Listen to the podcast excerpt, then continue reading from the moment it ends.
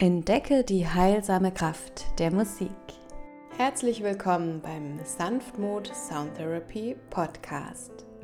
Mein Name ist Katja Schendel. Ich bin Soundtherapist und teile hier Interviews mit wundervollen Gästen aus der Wissenschaft und Praxis. Du lernst unterschiedliche Blickwinkel kennen, wie Musik auf sanfte Weise empowern kann. Heute bin ich mit Anna Rücker im Gespräch. Seit über 30 Jahren lebt und liebt sie ihre Arbeit als Musiktherapeutin, als Coach, als Yogalehrerin, Dozentin und Autorin. Ein Musikstück aus einer ihrer wundervollen Meditations-Audio-CDs hörst du gerade. In dieser Folge teilt sie mit dir ihren Erfahrungsschatz, wie es gelingen kann, durch Meditation, durch Guided Imagery und Music und durch Yoga den Prozessen der Seele tiefer zu vertrauen. Du erfährst, was Alchemie bedeutet und welche Rolle sie in der jungschen Psychologie spielt, wie wir uns durch die Kraft der Archetypen unsere seelischen Kraftpotenziale erkennen können und wie wir durch Yoga Nidra, den yogischen Schlaf, einen Zugang zu tieferen Schichten des Bewusstseins finden können und wie Musik diese Praxis bereichert. Außerdem teilt sie auch, welche Tore eine achtsame Lebensweise öffnen können und wie Musik damit in Verbindung steht. Ich wünsche dir nun viel, viel Freude mit der heutigen Episode.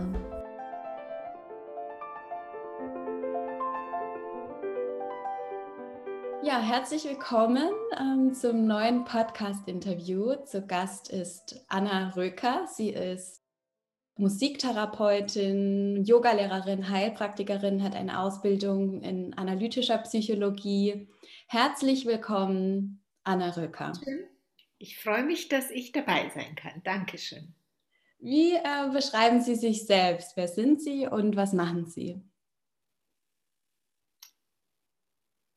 Wenn ich jetzt mal beginne damit, meine Arbeit zu beschreiben, das ist vielleicht am leichtesten, dann würde ich sagen, meine Arbeit oder meine Methoden, die ich anwende oder wie ich arbeite, hat sich parallel entwickelt zu meiner persönlichen Entwicklung.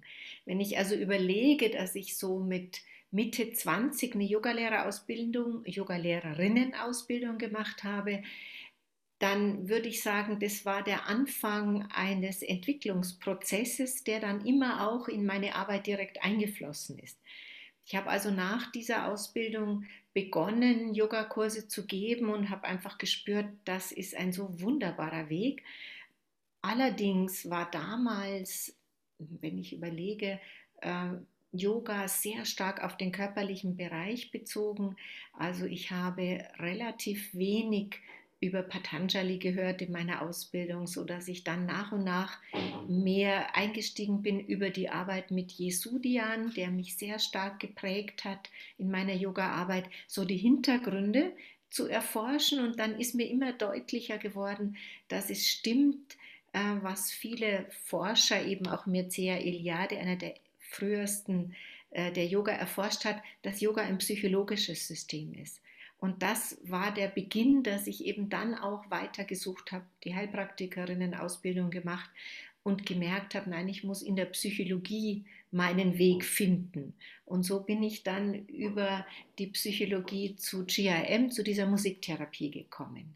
So, und meine Arbeit nenne ich jetzt Inner Coaching inzwischen, also mehr ein Coaching, zwar auch therapeutisch verstanden, aber mein Anliegen ist, Menschen zu helfen, in sich diese inneren Berater, Beraterinnen, diese innere Instanz zu finden, aus der sie Wegweisung bekommen. Das ist ein sehr, sehr schöner Ansatz. Vielen Dank. Ähm, ja, unter anderem spielt ja auch die jungsche Psychologie in ihrer Arbeit eine große Rolle. Und ja. ähm, damit einhergeht auch äh, der Prozess der Alchemie. Was bedeutet Alchemie für Sie und welche Rolle spielt sie hier in der jungschen Psychologie?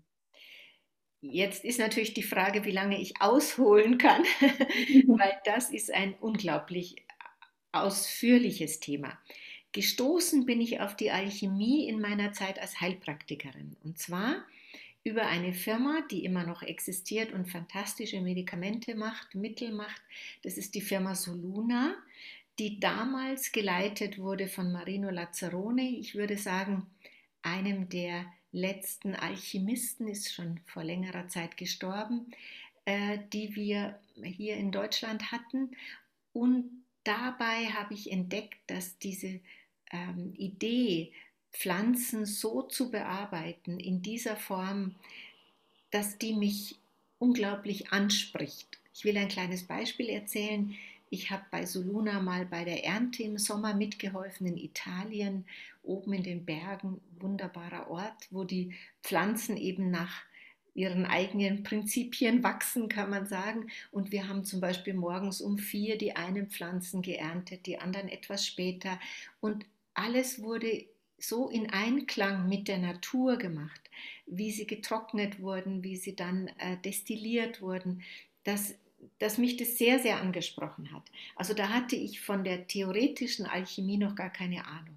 Ich habe dann einige Jahre auch für die Firma gearbeitet, also mit im Praxistelefon, in, in Seminaren, die ich gegeben habe und bin dann am Jung-Institut wieder auf die Alchemie als geistiger Prozess, ich meine, ich wusste vorher, dass das der Hintergrund ist, aber die wirkliche Bedeutung der Alchemie auf der geistigen Ebene ist mir eigentlich durch die Arbeit am Jung-Institut bewusst geworden und da habe ich gespürt, es entspricht zutiefst meiner Überzeugung, dass diese Prozesse der Verwandlung, der Veränderung, dass es die letztlich sind, die wirklich für den Menschen notwendig ist. Nicht ein Mittel geben und alles ist vorbei, sondern in einen Prozess kommen. Also dieses Prozesshafte, das Geduld erfordert, aber vom Therapeuten, von der Therapeutin selbst vor allem die Bereitschaft, immer wieder auch an sich selbst zu arbeiten.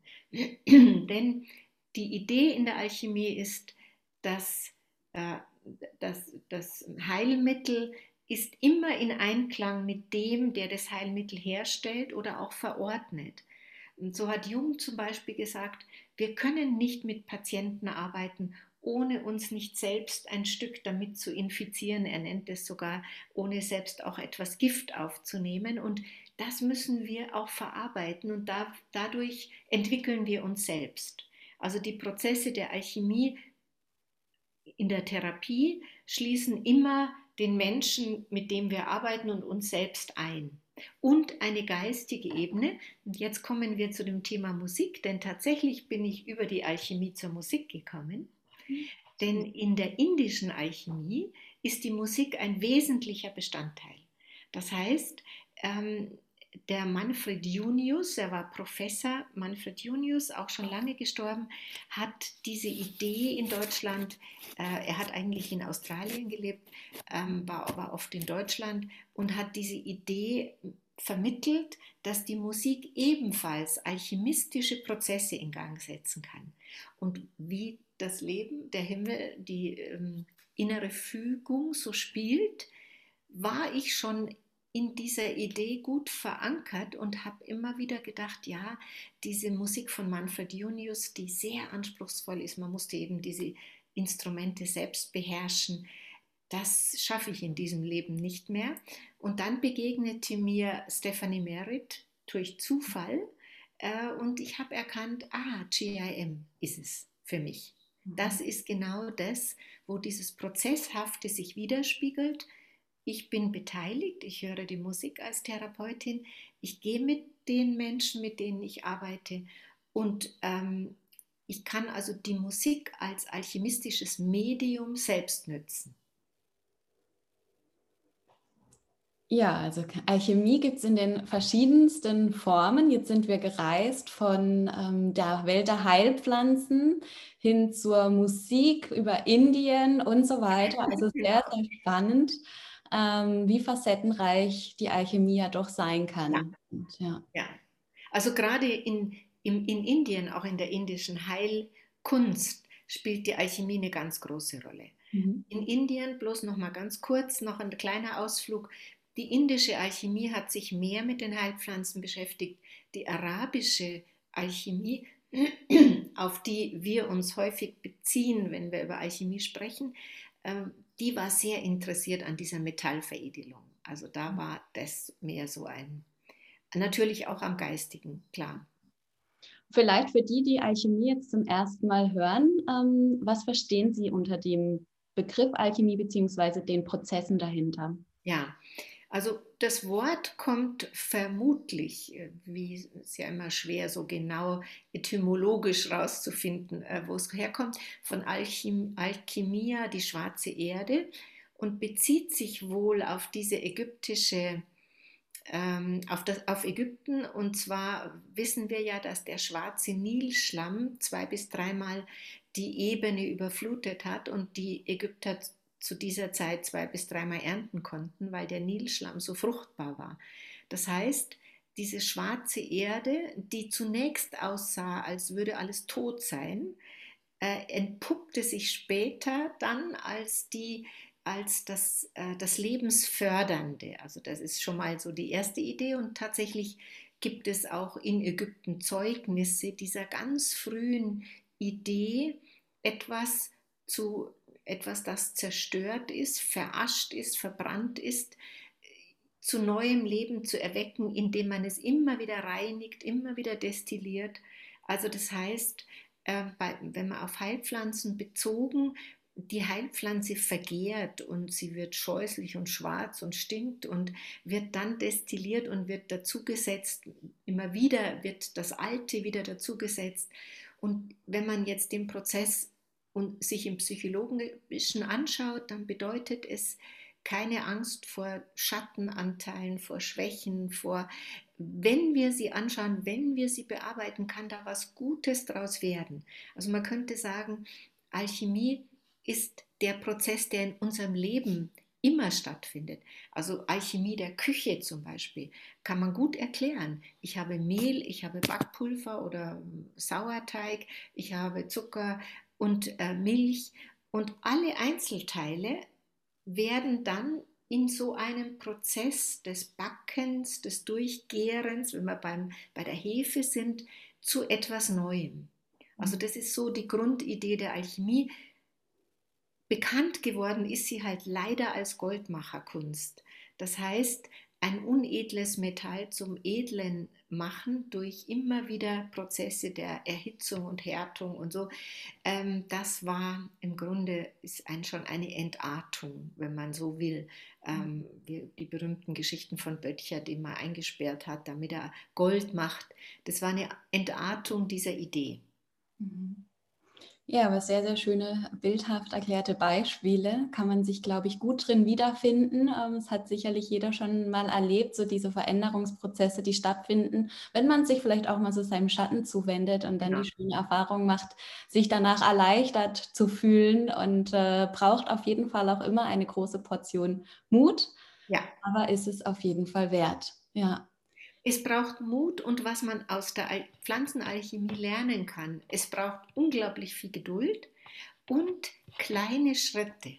Hm. Also kleine Schritte, die den Menschen nicht überfordern. Man darf eben in der Alchemie nicht sagen, in einem Tag mache ich ein Medikament, sondern ganz kleine Schritte, nochmal, nochmal, nochmal, bis zu 33 Mal bei Soluna wird destilliert, destilliert.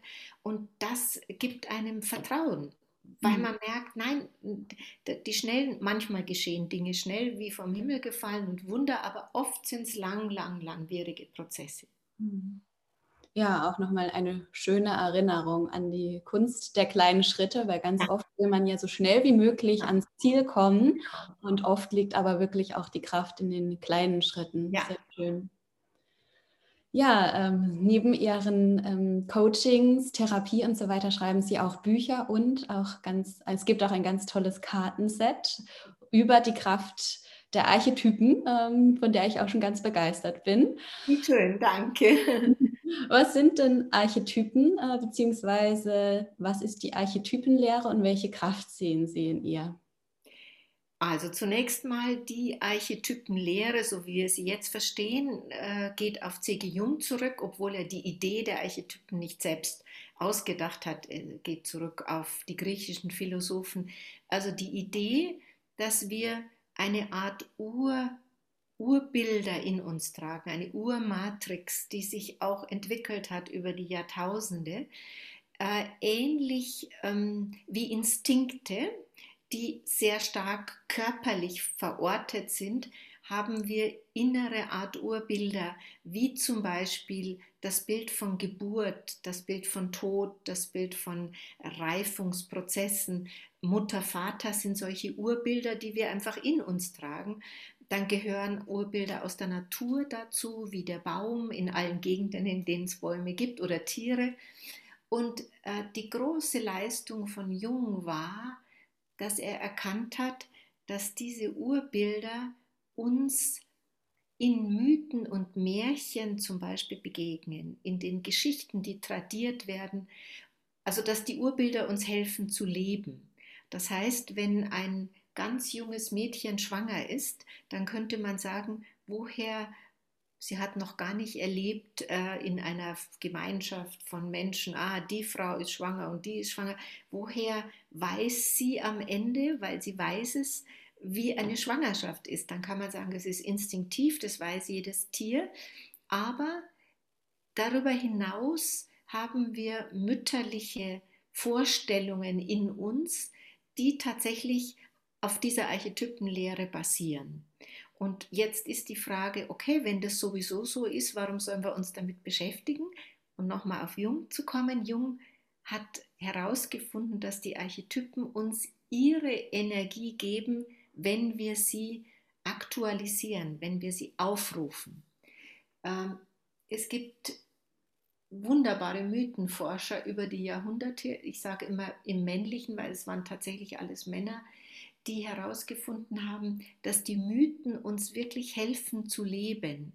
Das heißt, dass der Mythos, der Archetyp im Mythos uns eine Energie geben kann, wenn wir uns mit ihm verbinden.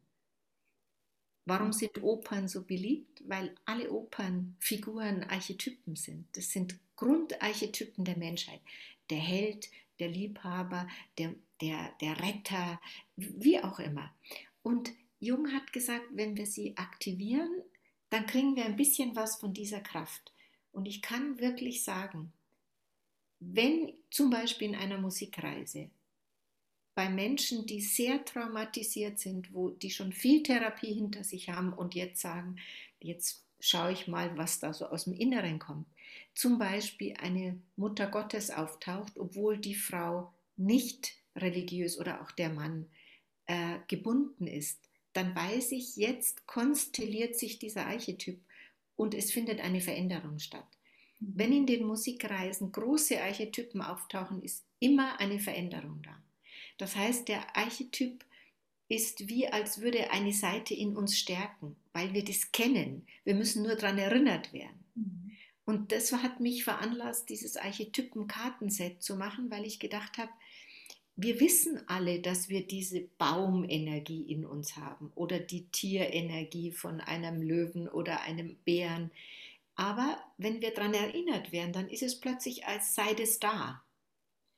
Mhm. Es ist auch tatsächlich da. Also ich bin sehr traurig, dass gerade die Archetypen-Idee in der Psychologie fast keine Rolle spielt. Weil ich einfach weiß, äh, es ist so, es wäre so hilfreich. Und man kann es auch spielerisch wie mit so einem Kartenset sehen, aber man kann es natürlich in der tiefen Psychologie auch wirklich aktivieren. Mhm. Habe ich es gut er so erklärt, dass man es verstehen kann? Es ist eine schwierige Geschichte. Ja, auf jeden Fall. Ähm, Finde ich ähm, ja auch wie Sie eine ganz tolle Herangehensweise und sehr, sehr stärkend. Ähm, genau. Welche ähm, Archetypen gibt es denn? Haben Sie da vielleicht ein paar Beispiele? Also, ja, also zunächst mal gibt es unzählige tatsächlich. Mhm. Also wir können, aber es gibt die sogenannten großen oder bedeutenden Archetypen, ähm, jetzt sage ich vielleicht noch etwas. Archetypen können in einer Kultur eine besondere Bedeutung bekommen, kulturell, dann wirken sie meist auch stärker für den Menschen in der Kultur. Das heißt, also ein Ganesha, ein, dieser elefantenköpfige Gott, mhm. wirkt sicher mehr bei einem Menschen, der, der da drin irgendwo ein Stück verortet ist, mhm als jetzt zum Beispiel eine Mutter Gottes oder ein, ein Bild von Christus. Oder trotzdem Und ein Archetyp kann für einen persönlich eine besondere Bedeutung haben, wie für mich der Teddybär. Also ich behaupte ja immer, das war mein Übergangsobjekt, also das war mein erstes Objekt außerhalb meiner Mutter, was mich für mich wichtig war. Das mhm. heißt, der Teddybär zum Beispiel ist ein allgemeiner Archetyp, das wissen wir inzwischen, aber er kann für einen Menschen persönlich eine besondere Bedeutung oder weniger Bedeutung haben. Der Teddybär ist wirklich zu einem Archetypen geworden. Der Bär an sich ist einer der großen Archetypen, die Bärin. Ganz, was heißt groß? Es heißt, dass es fast, also in jeder Kultur, in denen es die Bären gab, der Bär mit einer großen Bedeutung ausgestattet ist. Es gibt sogar ähm, Forscher, die sagen, der Bärengott war der erste personalisierte Gottesvorstellung, auch in der, in der Kultur der Germanen. Damit ist schon klar, es hat eine große Wichtigkeit. Toll. Das ist, ähm, ja, ist unglaublich spannend. hilft einem ja dann auch nochmal mit anderen Anteilen in sich äh, in Verbindung zu treten, ja. wie zum Beispiel der Teddybär, der dann Kindheitserfahrungen ja. und Erinnerungen ja. und so weiter. Und das innere Kind eben stärkt. Das innere, das innere kind. kind. ist ein Archetyp. Mhm. Jeder von uns hat zeitlebens das innere Kind in sich und bleibt zeitlebens an einer Ecke dieses innere Kind. Und das ist ein großer Archetyp. Und wir wissen heute, dass das Buch äh, Das Kind in dir muss Heimat werden ein Millionenbestseller ist. Warum? Weil da ein Archetyp angesprochen ist, den wir in dieser rationalen Welt unbedingt brauchen. Mhm in dieser Welt, die so nach außen gerichtet, das ist kein Zufall, dass das Buch ausgerechnet jetzt, vielleicht hätte es vor 30 Jahren überhaupt keinen interessiert.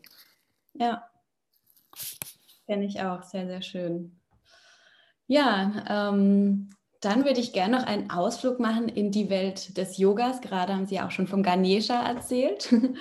ähm, Sie unterrichten Yoga Nitra und welche ähm, Intention steckt dahinter und wie kann Musik diese Praxis bereichern? Gut, Yoga Nidra ist letztlich auch genau auf der Ebene, wie ich es jetzt beschrieben habe, also eher auf der psychologischen Ebene.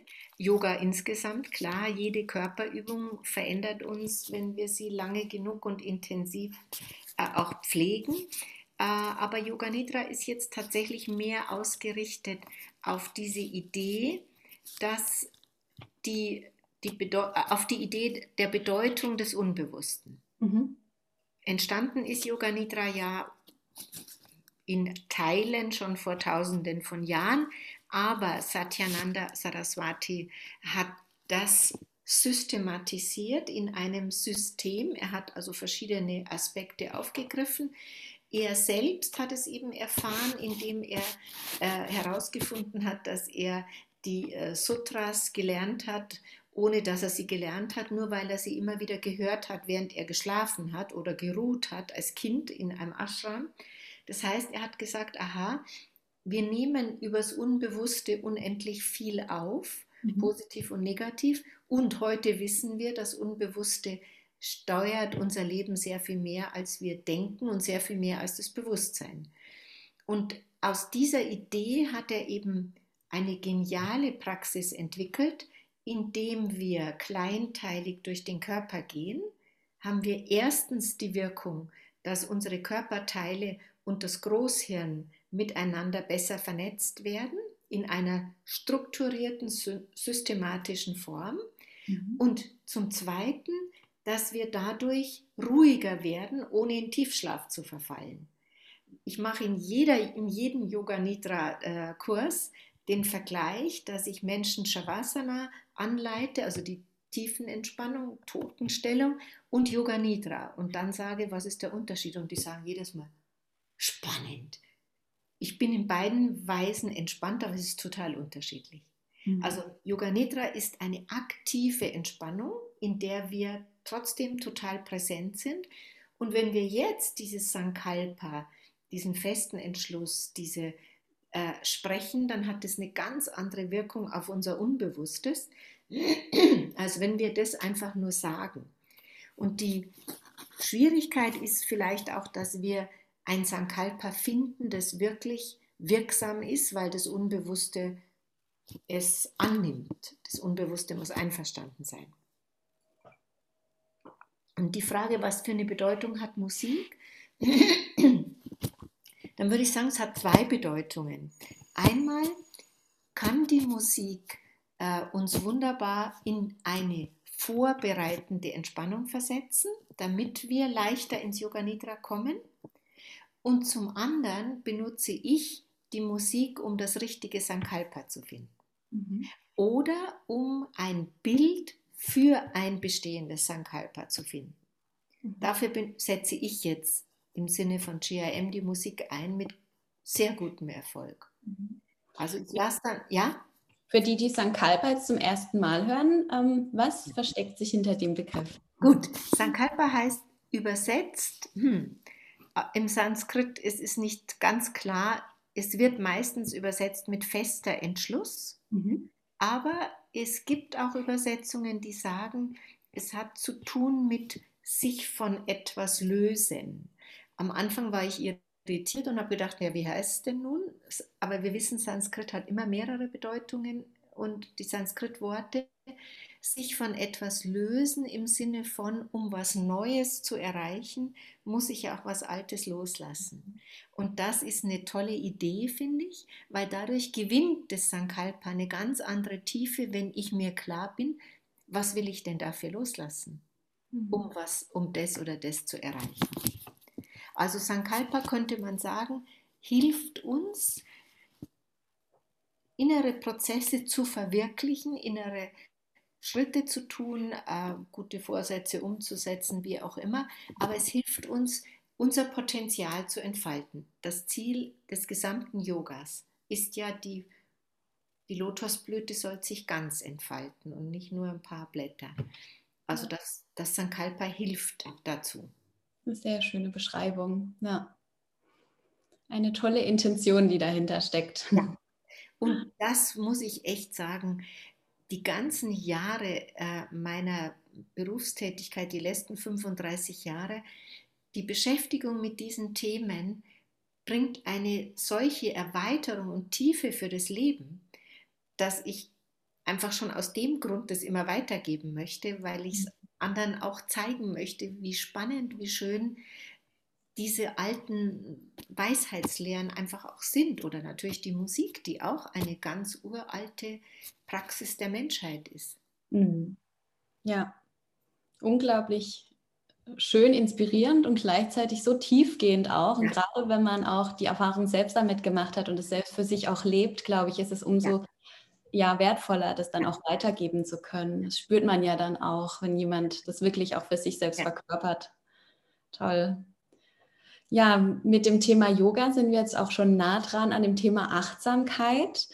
Ähm, wie, welches Potenzial sehen Sie denn in Achtsamkeit und welche Rolle spielt hier die Musik, beziehungsweise welche Verbindung gibt es zwischen Achtsamkeit und Musik? Mm, also ich denke schon eine sehr große, weil Achtsamkeit hat für mich, hängt sehr viel zusammen mit Hören. Wir sind ja eher Augenmenschen in unserer Kultur und die Augen sind schnell auch in der Bewertung. Also unser Auge, wissen wir alles jetzt aus vielen Versuchen, liefert uns einen Eindruck, den wir in der Regel sehr schnell bewerten. Das Ohr ist eher das weibliche Organ, das Rezeptive, das Langsamere. Das heißt, äh, über das Ohr können wir Achtsamkeit sehr gut lernen und wir erleben sehr schnell, wie ungeduldig wir als Menschen oft werden, wenn, es, wenn das langsam, wenn jetzt zum Beispiel die Töne nur sehr langsam kommen, dann versucht auch unser Ohr, sagt Professor Kölsch, Stefan Kölsch, von dem ich viel gelernt habe, sagt unser Ohr sofort, ah, wie geht's weiter? Kommt jetzt der Akkord oder kommt der Ton? Und gerade sowohl über Auge als über Ohr ist es wichtig zu lernen, sich mal zurückzulehnen und das zu beobachten, wie schnell wir werten, wie schnell wir eine Idee haben und das mal zurückzunehmen und einfach mal nur hören. Und natürlich äh, eignen sich da Töne sehr gut und, und Musik. Ich habe vor vielen Jahren mal ein Buch gemacht, Musik als Weg zur Achtsamkeit. äh, wo ich einfach empfohlen habe, bei, bei jedem Instrument mal Musikstücke zu suchen, wo ein Einzelinstrument, zum Beispiel ein Blockflötenstück und dann ein Flötenstück mit zwei Flöten und dann ein Flötenkonzert, dass wir dann üben, die Flöte immer wieder rauszuhören. Also so kann man üben, mit der Musik achtsamer zu werden, weil das bietet sich an, das ist ein tolles Medium. Aber prinzipiell, glaube ich, ist Achtsamkeit die Basis von allem. Um überhaupt was mitzukriegen im Leben, müssen wir mehr üben, nicht nur achtsam zu sein auf das, was uns was bringt, was wir wollen. Also ich beschreibe immer, wenn ich mir ein neues Kleid kaufen will, dann ist meine Achtsamkeit sehr hoch, wenn ich an Schaufenstern vorbeigehe, welches Kleid gefällt mir denn? Und da und oder wenn ich an einem Text arbeite, ein Buch schreibe, bin ich automatisch achtsam. Aber schön wäre es, wenn diese Achtsamkeit nicht immer zielgebunden wäre, sondern einfach auch dies mit der Entspannung verbunden ist. Achtsam zu sitzen und zu schauen, wirklich nur meine Blume anzuschauen, die ich nicht kaufen möchte, die ich nicht dekorieren möchte. Also Achtsamkeit immer wieder zu lösen von Zwecken, sagen wir so. Sehr schön. Ja, spannend. Das kann man auch ganz spielerisch im Alltag äh, mal ausprobieren. Ja. Gerade das Hören. Das Sehen geht leichter, aber spielerisch mal äh, durch den Park zu gehen. Ich empfehle immer und nur hören. Mhm. Einfach sagen so, ich gehe jetzt nur hörend und dann hört man erst gar nichts. Dann hört man plötzlich Schritte, dann hört man Rascheln, dann hört man Vogel. Und das schult natürlich unser Gehirn mit der Zeit auch dahingehend, dass wir besser Musik hören. Ja. Mehr von einem Konzert haben. Absolut, ja. Ist auch nochmal interessant ähm, zu hören, dass äh, doch der visuelle Sinn ähm, stärker in unserer Gesellschaft verankert ist, ja. als der Hörsinn, wobei der ja auch wirklich eine ganz tolle Qualität ins Leben bringt. Und ja, und der wird natürlich auch bedient, indem es überall Musik und äh, aber also zumindest wenn man den Forschungen glauben kann, sind wir schon sehr stark auf das Visuelle ausgerichtet. Das sieht man ja jetzt bei Kindern schon, wenn sie vor ihren Spielen sitzen. Ich denke mhm. mir es immer in der U-Bahn. Das ist unglaublich, dass fast alle Kinder, wenn ich morgens zu der Zeit fahre, äh, in der Früh schon an Computer, äh, auf den Computer schauen. Also ja. da, der, der Sehsinn ist leider auch, wird natürlich auch ein Stück abgestumpft, natürlich durch viele Filme und ja. Also Achtsamkeit ganz wichtig. Mein. Ja, jetzt haben wir ähm, schon einiges gehört über GIM, Musiktherapie, über Yoga oder auch über Achtsamkeit, beziehungsweise ein Stück weit ja auch Meditation. Wie kann es gelingen, durch Meditation, durch GIM und durch Yoga den Prozessen der Seele tiefer zu vertrauen? Ähm, ja, ich denke, Vertrauen kommt ganz stark durch Erfahrung. Mhm. Und egal, wo man jetzt einsteigt, ob über Yoga, über GIM, über Meditation, alle drei Bereiche beziehen sich auf den Wert von Erfahrung und nicht von reinem Wissen. Gut, bei Yoga finde ich schon wichtig, dass man auch ein bisschen den Hintergrund kennt und nicht nur jetzt die Praxis, aber egal.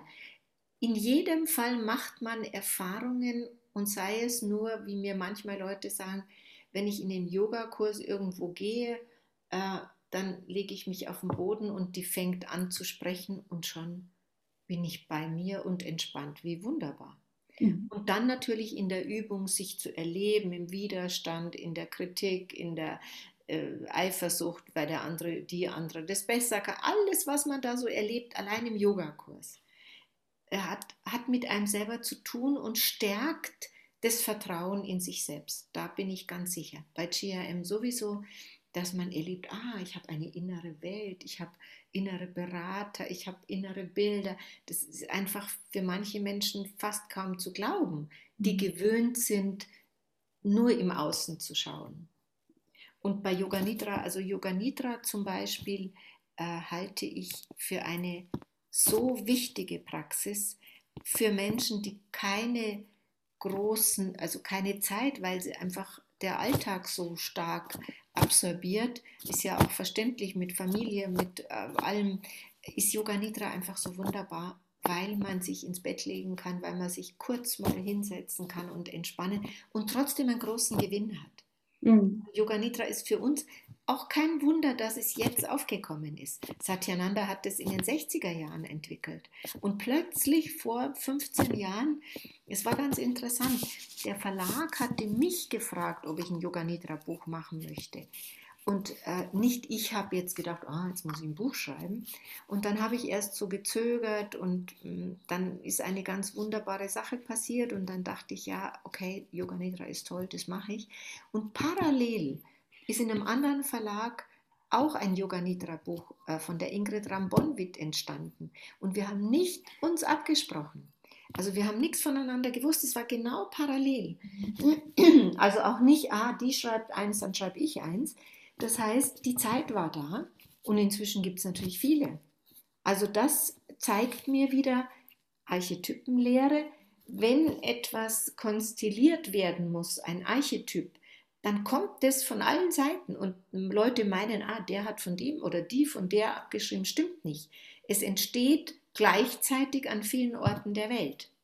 Da bin ich ganz sicher.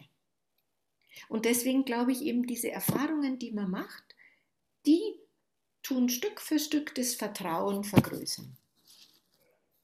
Ja, interessant, der Wandel der Zeit und ähm, auf jeden ja. Fall ganz klar, dass es gerade sehr gebraucht wird, diese ganzen tollen Formen ähm, oder auch Tools, die wir hier ähm, an der Hand haben, um uns selbst auch zu unterstützen. Und schön, dass man dadurch dann auch noch mehr in den eigenen Weg, in die eigenen inneren Prozesse, ähm, wie Sie auch gesagt haben, mehr in Kontakt mit dieser Innenwelt, mit dieser Spannenden treten kann. Ich glaube, das ist das wertvollste Geschenk, was wir uns selbst machen können. Äh, C.G. Jung hat mal am Ende seines Lebens gesagt, das 20. Jahrhundert ist die Entdeckung, war, war der Entdeckung der Atomkraft, also der Sprengkraft, der massiven Kraft der Materie gewidmet.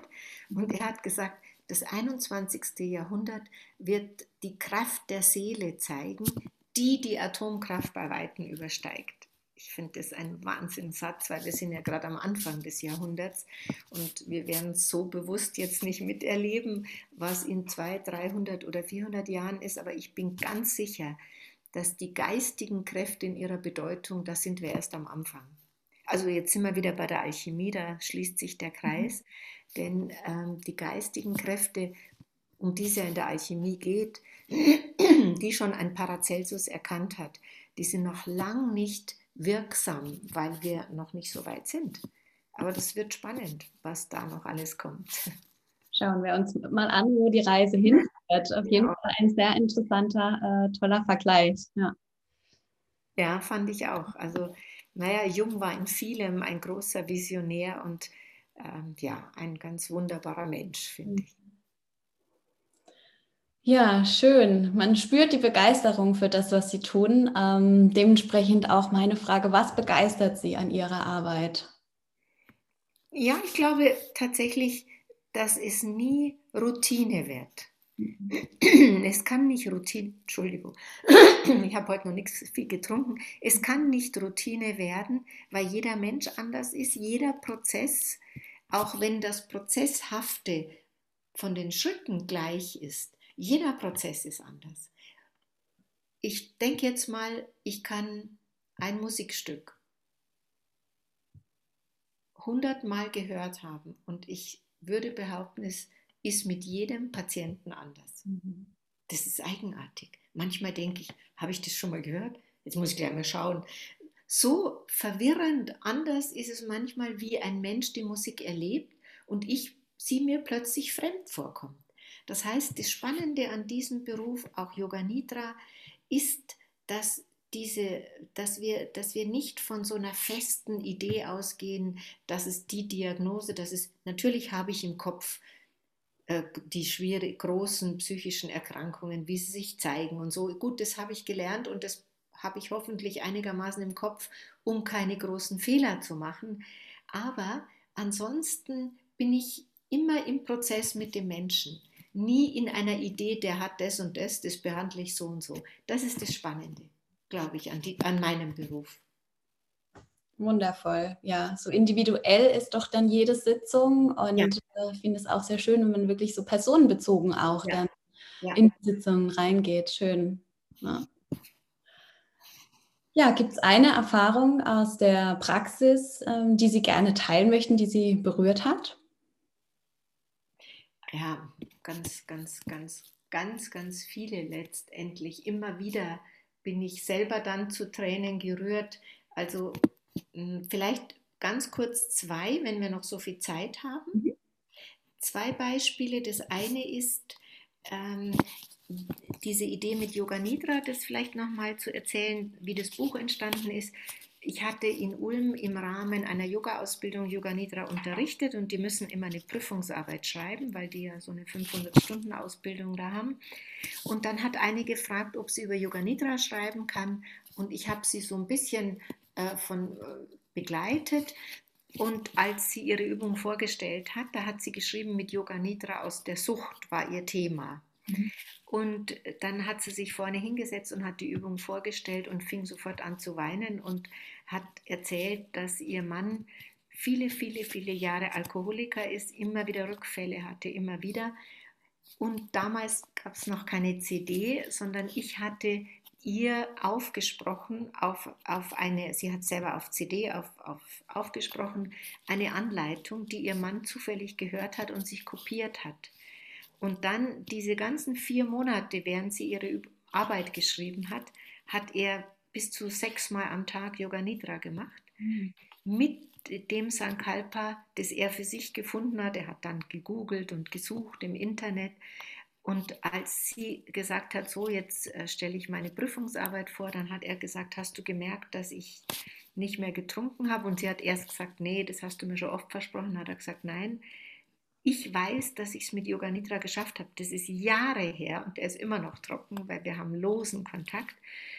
Und daraufhin habe ich gesagt, das hat mich so berührt, wie, dieser, wie sie da weinend saß und gesagt hat, was für ein Geschenk, dass ich gesagt habe, jetzt schreibe ich das Buch. Also das war ein Erlebnis. Und das zweite, ein ganz berührendes Erlebnis von einem Mann, der zu mir kam und gesagt hat, er weiß, dass ähm, er diese Krankheit, dieser Tumor, also den im Kopf, nicht heilen kann. Das ist ihm jetzt klar. Aber er möchte diesen Prozess mit Musik begleiten. Er ist ein ganz, ganz, war ein ganz fanatisch, kann man fast sagen, Musikhörer. Und er wollte einfach diesen ganzen Sterbeprozess mit Musik begleiten. Und die Bilder, die kamen, die waren von einer solchen Schönheit, dass ich wirklich es kaum fassen konnte, was da in diesem Menschen trotz der äußeren Krankheit für eine innere heile Welt war. Und er hat noch, ist, also er hat noch viel, viel länger gelebt, als die Prognose war. Er kam dann ganz mindestens ein Jahr überhaupt nicht und dann kam er plötzlich hat ihn seine Lebensgefährtin gebracht und hat gesagt, so jetzt weiß ich, jetzt möchte ich mit diesem Prozess, solange ich kann, weitermachen.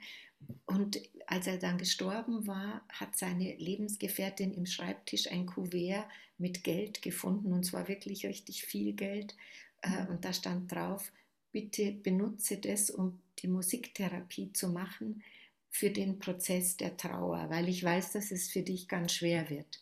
Mhm. Und ähm, sie kam dann ganz lange und hat selbst das bearbeitet. Und das hat mich, dieser ganze Prozess über die vier Jahre, das war so berührend, weil es mir gezeigt hat, dass wir auch selbst in diesen schwersten Lebensphasen innere Ressourcen haben. Mhm.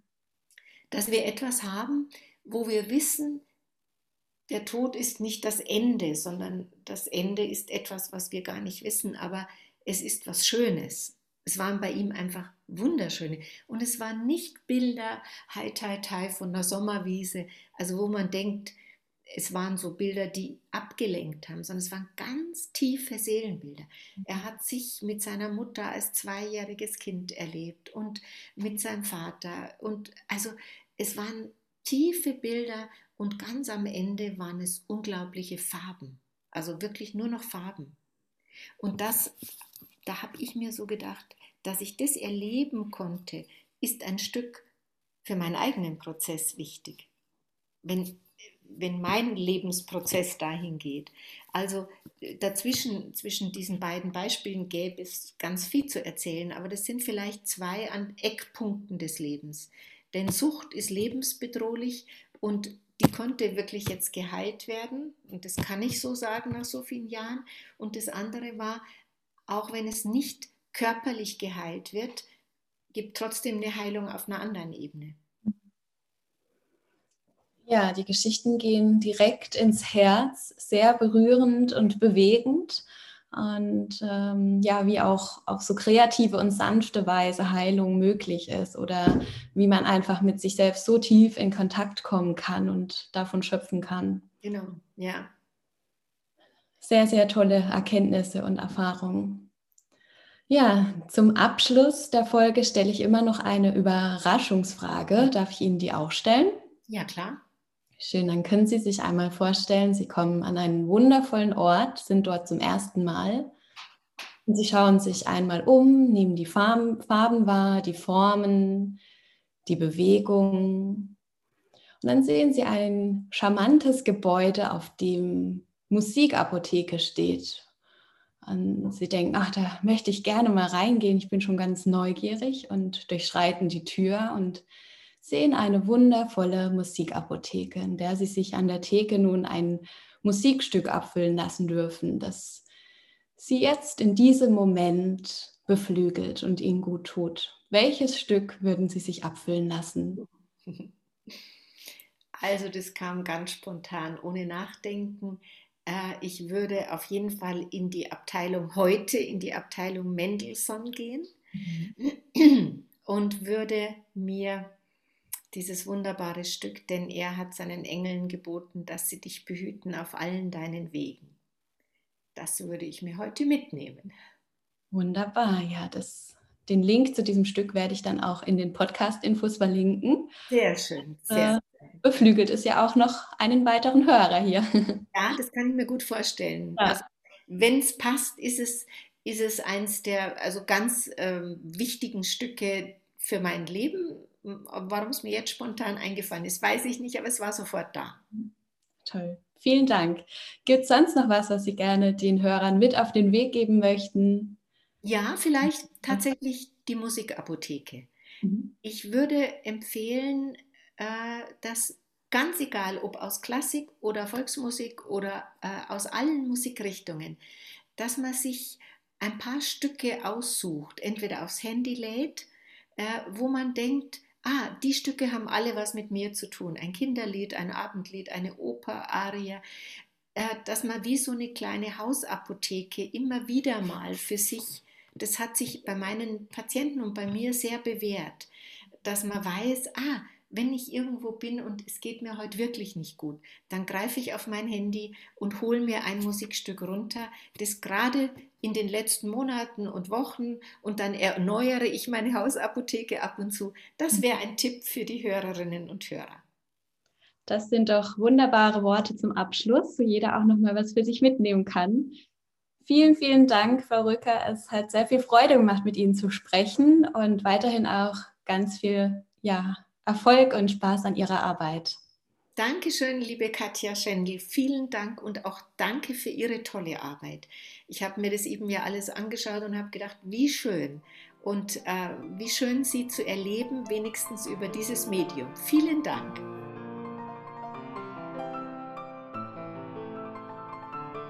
Ich hoffe, dass dir diese Folge gefallen hat und dass du für dich neue Erkenntnisse mitnehmen konntest.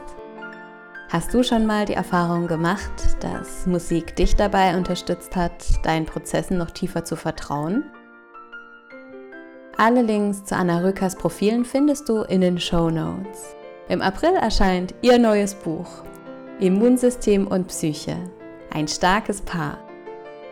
Ich wünsche dir nun eine wundervolle Zeit, lass es dir gut gehen und alles Liebe, deine Katja.